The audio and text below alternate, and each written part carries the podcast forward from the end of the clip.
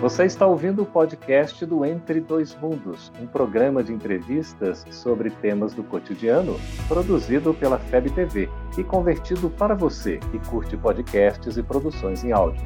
Essa é a nossa forma de transmitir esperança, conhecimento e alegria. Olá! Como o Espiritismo nos ajuda a entender o mundo de hoje? É isso que o nosso programa se propõe mostrar em conversa com estudiosos da doutrina espírita. E o tema do nosso programa de hoje é sobre as drogas. Prepare-se, Entre Dois Mundos está começando agora.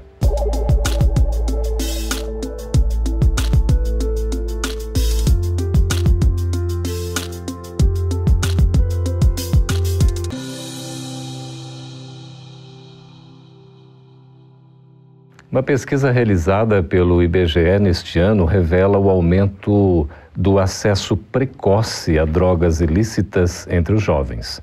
Um dado mais abrangente revela que mais de 400 mil pessoas consomem drogas ilícitas no Brasil. E conforme o Ministério da Saúde, este é um problema de saúde pública. Por isso é muito importante conversar acerca desse assunto, drogas. Para isso, estamos recebendo aqui nos estúdios da FEB TV em Brasília as presenças de Samita Vaz, que é psicóloga, e Patrícia N, homeopata e psicanalista. Seja bem-vinda, Samita. Obrigada. Seja bem-vinda também, Patrícia. Muito grata. Obrigado pela presença de vocês. É uma satisfação para conversar sobre um assunto tão atual, preocupante. Muito. Como é que a gente poderia, Patrícia, entender esse crescimento da utilização do uso das drogas, principalmente por parte dos jovens? Hoje em dia, é, a gente observa o fácil acesso, cada dia mais fácil, até mesmo nos ambientes que a gente nem espera, no ambiente escolar, por exemplo. Eu me lembro uhum. quando eu era criança, era assim, ah, não aceita uma balinha e tal. Hoje em dia, está dentro da escola, não está na porta da escola. Uhum. E esse crescimento também acontece porque a droga analisou um pouco, né? Uhum. Hoje em dia as pessoas é, consomem drogas nos barzinhos, nos shoppings, é, drogas ditas mais leves, né? Uhum. Como a maconha, por exemplo, é consumida amplamente, defende-se até a, a liber, liberação da maconha. Então, para os jovens, isso passou a ser banal. Uhum. E aí, junto com todas as suas é, demandas interiores, isso faz com que de... cresça muito o consumo. Samita, você como psicóloga, como é que enxerga essa questão desse crescimento assim do, da utilização de drogas? Eu acho que junto com o que a Patrícia falou, né, existe muitas vezes um hábito na própria família, né? Se começa utilizando principalmente o álcool, né? Hoje se compra álcool até na padaria. Uhum. Então se começa muitas vezes ali no ambiente cultural, na sociedade, como se fosse algo natural, comum, comum e muitas vezes é levado até para a escola, né? Uhum. E aí muitas vezes é um hábito. E aí a gente cada vez mais vê jovens utilizando principalmente o álcool e o tabaco. Então, os pais é, podem de alguma maneira orientar no sentido de que os seus filhos não sejam consumistas de tabaco e nem de álcool? Orientar, eu acho que é obrigação dos pais, uhum. sempre. Nós não podemos delegar isso a outras instituições, como a escola ou o próprio centro espírita. Uhum. A obrigação dos pais não é só orientar, mas também dar o exemplo, uhum. principalmente. Fica é. às vezes difícil, não é? Um, um, pai que às vezes é, não é? Uhum. é viciado ou que consome, Sim. mesmo socialmente, não é? Uhum. Aí acaba dando o um exemplo. Sim, muitas vezes. E tem muito tabu também, né? Pouco Sim. se conversa sobre droga uhum. na própria família. Sim. Tem uma frase que eu não sei, não lembro de quem que é, eu sou ruim de lembrar as frases, que fala que quando os pais não convivem com seus filhos, eles podem ser adotados pelos traficantes. Né? Então, convívio, orientação, esclarecimento tem que começar em casa. O que, que poderia ser indício, de repente, do, do uso do consumo de drogas por parte dos jovens? Como é que a gente pode perceber isso? Em casa? Em casa, na família. A gente percebe principalmente pelo seu comportamento. É, o jovem, geralmente, quando ele começa a utilizar algum tipo de droga, ele tenta esconder. Uhum. Então, ele tenta esconder é, com hábitos até alimentares diferentes. Ele está sempre com uma balinha com um odor mais forte, com um chiclete. É, ele não começa a não deixar os pais adentrar o ambiente que ele diz que é só dele, que é o quarto. Uhum. Começa a esconder muito mochila. Uhum. E geralmente tem começa a pedir dinheiro. Uhum. Né? Ah, tem um lanche a mais, tem tal coisa na escola. Uhum. E esse dinheiro geralmente é para usar drogas. Certo. O isolamento também do filho pode ser indicativo. Muitas vezes. Estava até lembrando do óculos escuro, né? É. De estar tá se escondendo, né? De ficar só no quarto. Começa a aparecer novos amigos em casa que não era do convívio, né? Uhum. Tudo isso pode ser um sintoma. Às vezes nem amigos em casa, mas os pais percebem que ele começa a ter amigos que os pais não conhecem. Uhum. Porque quando os nossos filhos são menores, Uhum. Vão nos seus outros pais, né? Eu, como mãe, eu falo, vem para minha casa. Uhum. Prefiro conhecer todos os amigos. Então. E quando começa a ter amigos que não quer te conhecer ou que não quer trazer em casa, eu acho que a gente já tem que ficar né, com de o pé atrás, né? Ficar muito atento acompanhando. Exatamente. É. Essa vigilância dos pais é necessária, então. Extremamente importante, uhum. né? Principalmente nesse na adolescência, em que ele começa a buscar pares, né? Ter ali presença de amigos, que é o momento que ele vai se identificando. É importante conhecer as amizades. É um problema tão grave que hoje já está é, nas escolas. Tá, já atingiu tá, abertamente. Está não só. É engraçado, eu já tive pessoas que eu atendi que recebiam é, essa proposta ou esse convite em escola de inglês. Olha só. Que geralmente, o que, que os pais fazem? Começa uhum. a dar uma certa liberdade para as atividades extracurriculares. Ah, não, eu levo e busco na escola, ou tem a van que leva e busca e tem o horário. Uhum. E aí no inglês, não, vou deixar livre para ele aprender. Uhum. Só que aí não começa a observar como é que ele chega do inglês, como é que ele chega de uma determinada atividade física que às vezes nem foi fazer. Uhum.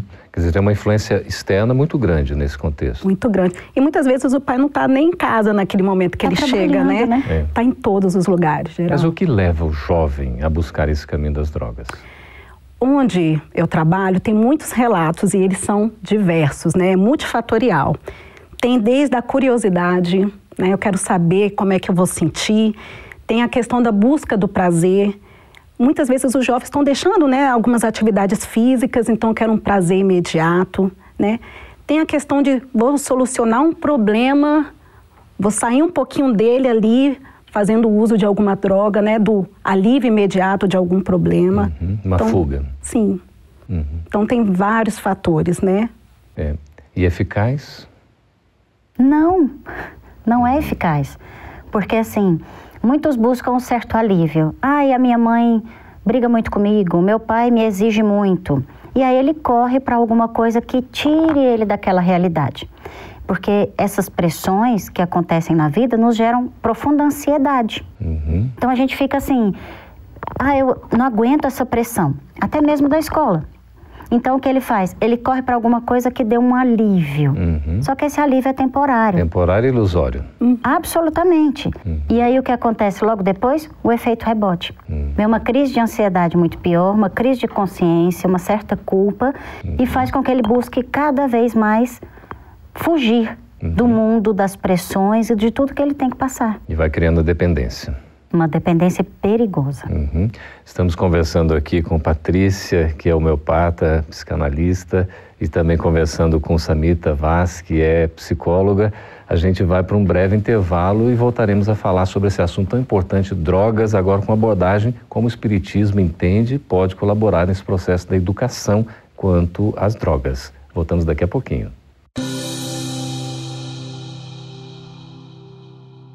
Estamos de volta com o programa Entre Dois Mundos, conversando sobre droga. Agora vem um pouquinho mais o aspecto espiritual dessa questão. Conversando aqui com Patrícia, com Samita, é, aqueles que são usuários de drogas, a gente poderia afirmar, Patrícia, que estão assim numa companhia de espíritos que os vampirizam? Podemos. Como causa ou como consequência. Porque o que acontece? Quando nós temos as companhias espirituais, nós estamos sintonizados com elas. Sejam elas boas, sejam elas más. Nunca Quem estamos escolhe, sós. Nunca estamos sós. É. Nós é que escolhemos essas companhias. Então, se a gente faz uso de álcool, de tabaco, de qualquer tipo de droga, certamente essas entidades que estão sintonizadas com isso estão se aproveitando desse fluido. Porque quando a gente bebe alguma coisa, esse álcool, ele é energia. Uhum. E essas entidades se aproximam de nós para sorver esse fluido. Elas se alimentam dessas energias. Se alimentam dessas energias. Uhum. E por isso ficam sempre ali né, repetindo e repetindo, influenciando a pessoa para que ela use mais e mais e mais. Por quê? Porque essas entidades também são doentes. Uhum.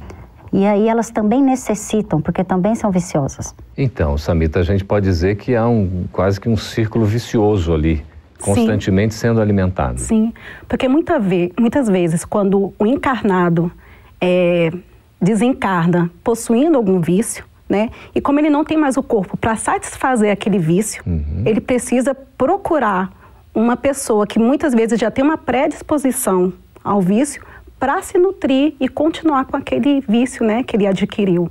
Então, é uma coisa leva a outra. E quais são as consequências aí tanto para o corpo físico como para o espírito do uso das drogas?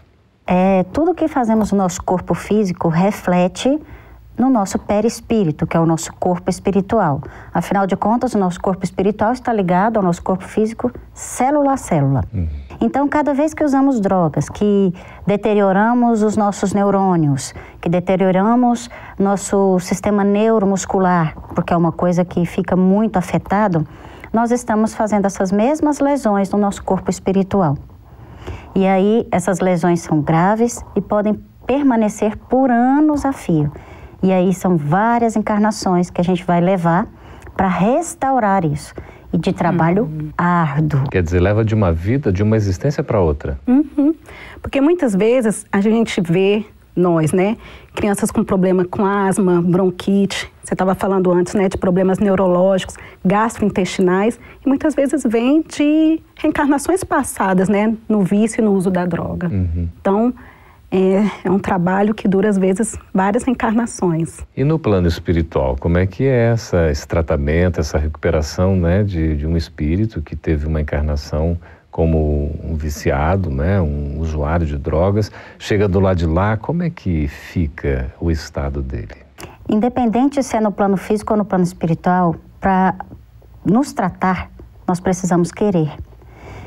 Então, a partir do momento em que esse espírito ele quer ser tratado, a espiritualidade superior socorrista vai o abraçar, o acolher com todo carinho, orientá-lo, cuidar fluidicamente até que ele esteja em condições de encarnar novamente para reparar todas essas lesões. Uhum. Agora, independente de qualquer coisa, o nosso inferno, o nosso céu está dentro de nós. É, e depende de nós estarmos criando, não é? Cada Exatamente. Então, se a gente busca esse, esse, essa vibração, se a gente busca sempre a droga ou estar perto disso, nós vamos estar de uma forma uhum. ou de uhum. outra, porque isso está dentro de nós.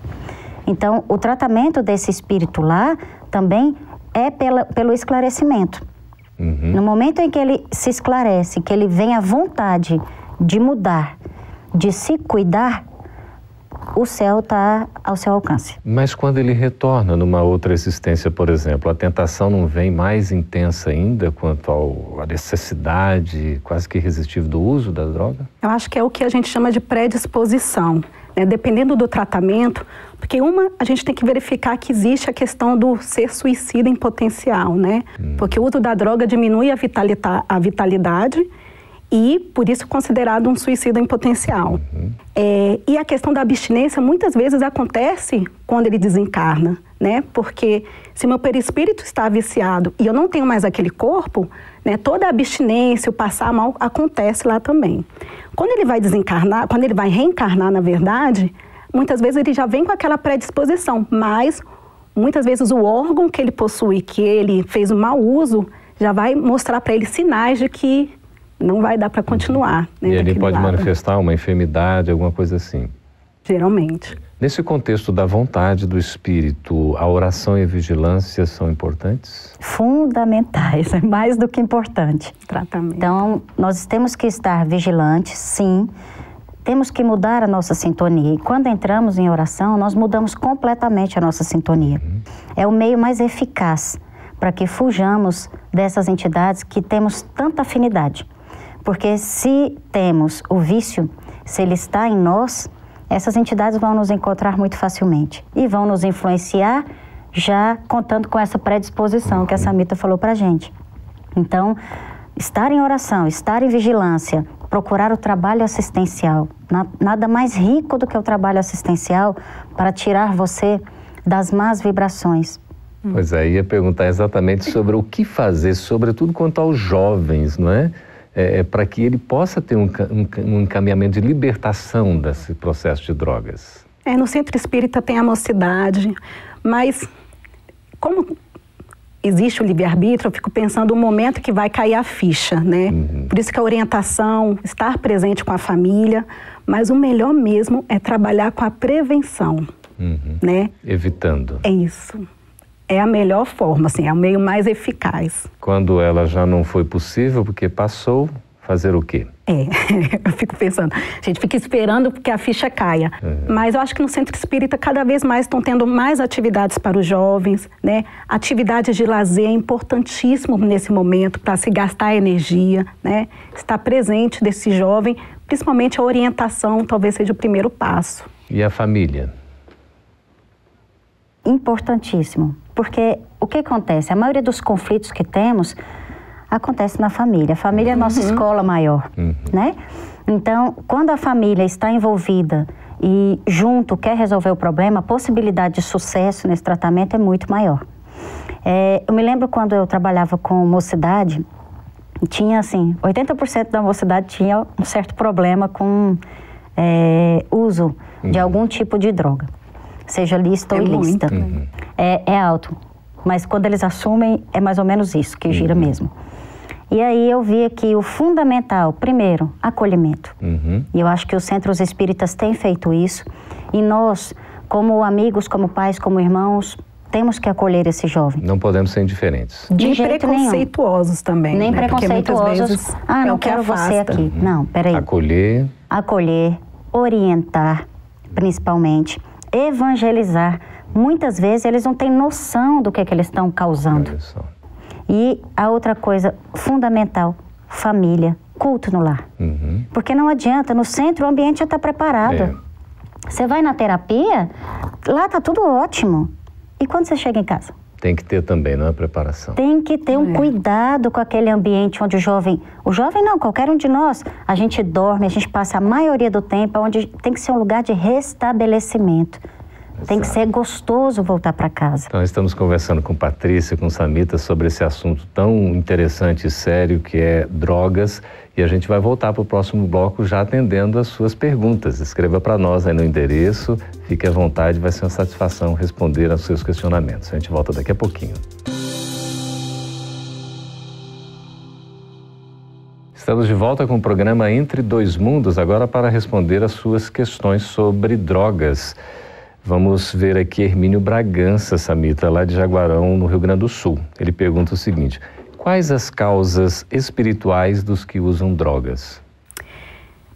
Algumas pode ser o início de um processo obsessivo, né, em que uma mente emite a ideia e aquela mente aceita a ideia então de fazer uso de alguma droga, né? Uhum. Então muitas vezes pode ser um processo obsessivo como muitas vezes uma continuidade de reencarnações passadas no vício. Uhum, a pessoa é, já tinha uma algumas... tendência e aquilo é fortalecido. Uhum. É. O Tiago da Silva, de Campina Grande, na Paraíba, pergunta aqui para nós: nos centros espíritas há tratamento de cura quanto às drogas? Não é que o centro vai fazer o tratamento de cura, mas o centro vai orientar, vai acolher vai ajudá-lo sim com a fluidoterapia, que são os passes, né, com a orientação, trazendo a família para junto de si, fazendo o evangelho no lar, implantando isso e, e realmente orientando. Agora, como foi dito antes, nada está acima da vontade. Uhum. Eu costumo brincar com os meus pacientes, eu falo assim, quando a pessoa não quer, nem Deus não ajuda. então, assim, é. tem que querer muito. Se quiser, tanto o centro como entidade em si, como todas as pessoas, como irmãos que nela estão, vão ajudar para tudo. Uhum. Mas tem que ter um, uma palavrinha mágica, o é. querer. Queria. Hoje em dia também tem um diálogo fraterno, né, no centro. Sim. As reuniões de desobsessão que também muitas muito, vezes né? são que pode até Com não certeza. ser o jovem que vá, né, mas o familiar para auxiliá-lo.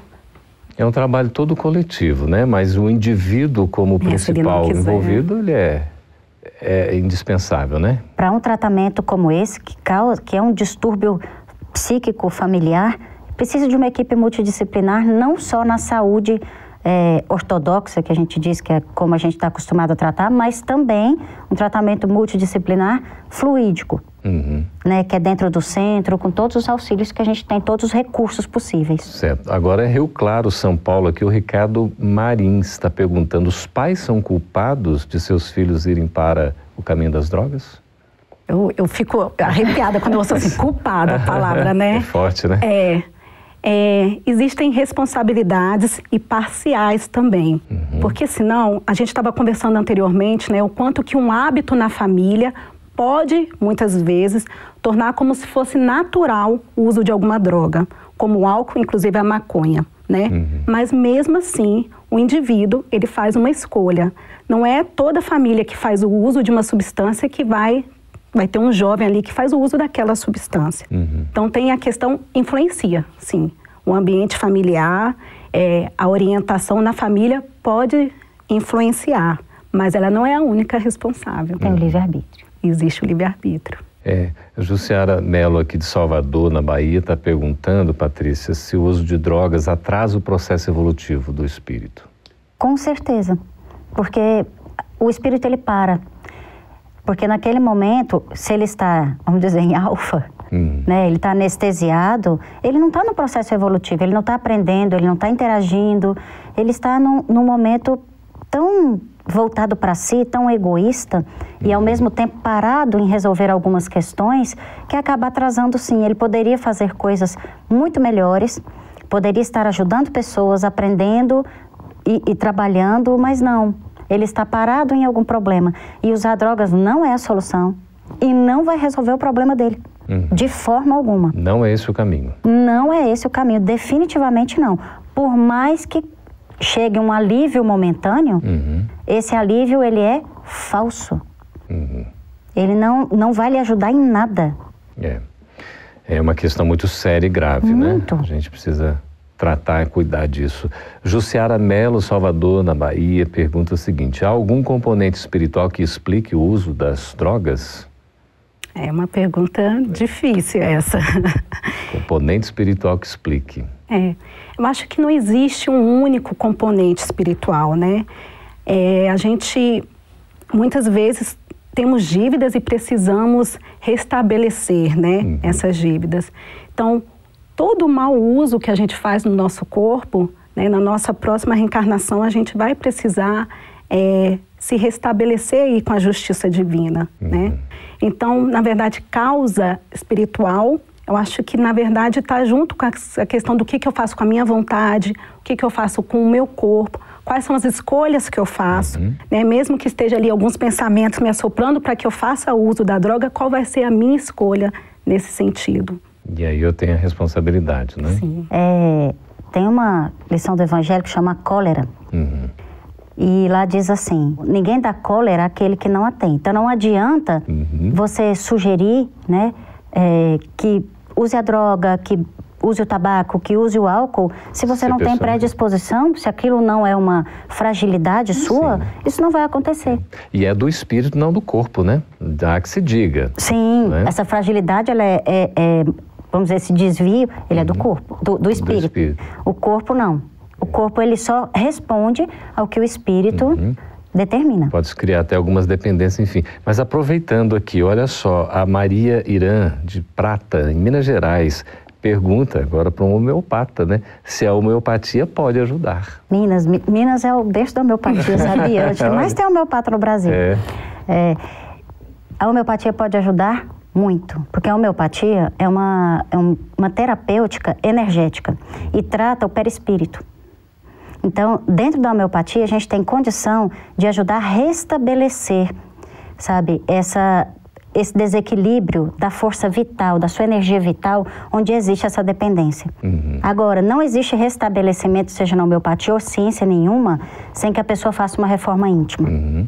Mas a homeopatia ajuda a pessoa a tomar consciência e restabelecer, desintoxicar para que ela possa trilhar um caminho novo. Pode, e eu acho muito recomendado que utilize. Muito bem. Samita, aqui é Rafael Vargas de Brasília pergunta como deve ser a abordagem no centro espírita aos usuários de drogas. Uma coisa que a Patrícia falou anteriormente, né? Primeiro, sem preconceito, porque quem somos nós, né? Muitas vezes a gente não sabe também sobre o nosso processo do passado. Uhum. Então, primeiramente, sem preconceito precisa ter um esclarecimento, inclusive nas evangelizações infantil e da mocidade, falar sobre esse tema. A gente estava falando quanto que muitas uhum. vezes é um tabu. Um tabu ainda. Né? Então, no centro espírita precisa falar sobre o uso da droga na mocidade e nas, na, na evangelização infantil. Uhum.